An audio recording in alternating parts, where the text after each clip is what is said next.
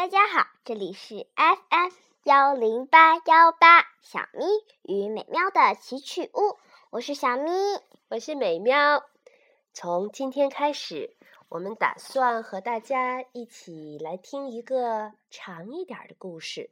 我们把这种长一点的故事要分阶段的读给大家，所以它叫连载故事。那么，我们打算和大家一起分享的这个连载的故事的名字叫《詹姆斯与大仙桃》。对了，这是非常著名的。被号称为世界奇幻文学大师的罗尔德·达尔先生写的故事，我有一整套呢。他的书可好看了。嗯，小咪特别喜欢罗尔德·达尔写的故事。他是一位英国人。嗯，詹姆斯与大仙桃的故事是他的经典故事啊，所以我们打算先推荐给大家。不过，这个有趣的故事有点长。我们不可能一天就给大家都读完，所以呢，我们每天晚上都拿出一点时间来和大家分享它，好吧？那么今天开始第一部分。四岁以前，小詹姆斯一直生活的很幸福，他平平安安的和爸爸妈妈住在海边的一座漂亮房子里。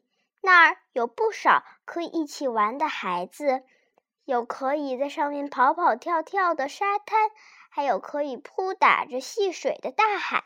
对于小詹姆斯来说，生活非常美满。后来有一有一天，爸爸妈妈到伦敦去买东西的时候，出了一件可怕的事儿：一头从伦敦伦敦动物园。逃出来的大犀牛怒气冲冲的把他俩吃掉了，而且你记着，还是大白天，在大街上当着许多人吃掉的。啊，你完全想象得出来，这种遭遇对于两位如此慈祥的父母来说是多么倒霉。不过从长远来看，小詹姆斯。比爸爸妈妈来还要倒霉的多。他们的不幸一转眼就成为过去，不到三十五秒钟的功夫就离开人世。而可怜的小詹姆斯呢？虽然他还活蹦乱跳的活着，但就在那刹那之间，在这个无情的茫茫世界上，他成了孤零零的一个人，心里觉得十分害怕。哇，他好可怜呢。于是，海边的那座漂亮房子不得不马上卖掉。小詹姆斯也被送到两个姨妈那儿去住了。箱子里只带了一套睡衣，还有一把牙刷。两个姨妈，一个叫海绵团儿，一个叫大头钉。说来遗憾，这两个姨妈又自私又懒惰，还残暴。着实可恶。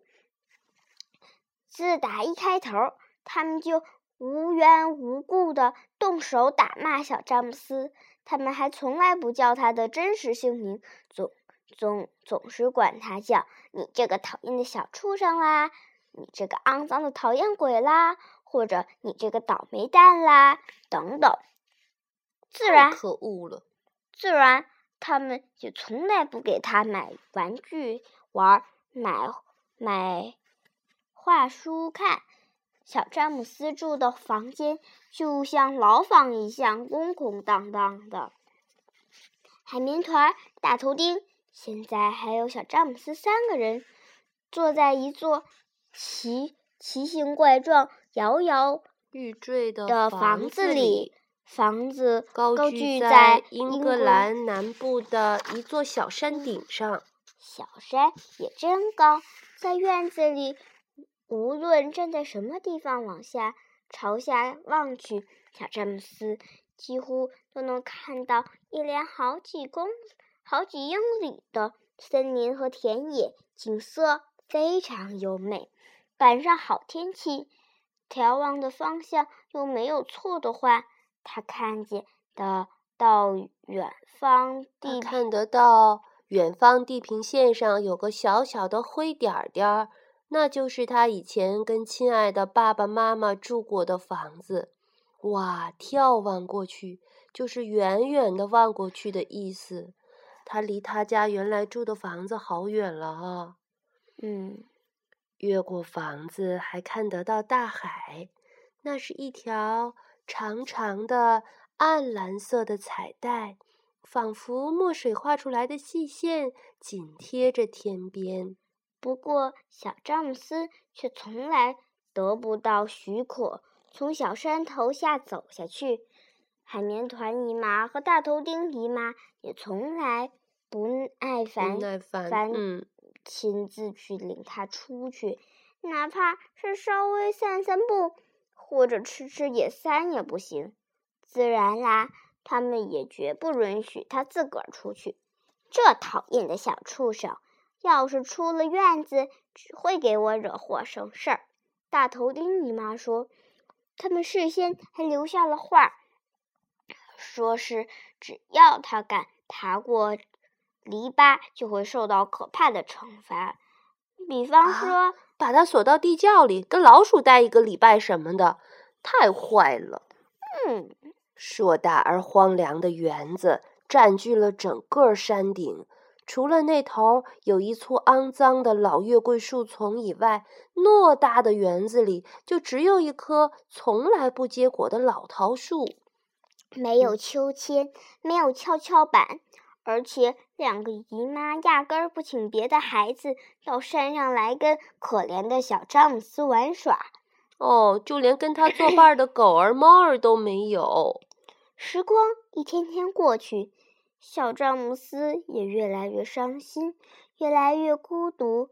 每天，他在院子尽头站上好几个钟头，热热切地望着那边的世界——森林、田野和大海，就仿佛展现在脚下的神奇的魔毯，可亲可爱。他却不能前去。嗯。后来怎么样了呢？我们今天就能讲到这里。本来有着幸福生活的小詹姆斯，可是却遭遇了爸爸妈妈被可怕的大犀牛当街吃去的厄运。于是他只能和两个又自私又冷漠的海绵团儿和谁？大头丁。嗯。海绵团儿和大头丁这样的两个姨妈住在一起，可是他们为什么叫海绵团儿和大头丁呢？他们所住的园子里究竟会发生什么事儿呢？那一棵肮脏的老月桂树旁边还有一棵从来都不结果的桃树，这和这个故事的名字有什么关系呢？我们今天只告诉了大家。詹姆斯这个小朋友，可是大仙桃在哪儿呢？大仙桃和詹姆斯之间发生了什么呢？嗯，用一个中国古代说书人最常用的话结束我们今天的故事，告一段落。这句话叫做：“欲知后事如何，且听下回分解。” Goodbye，拜拜，再见喽。么。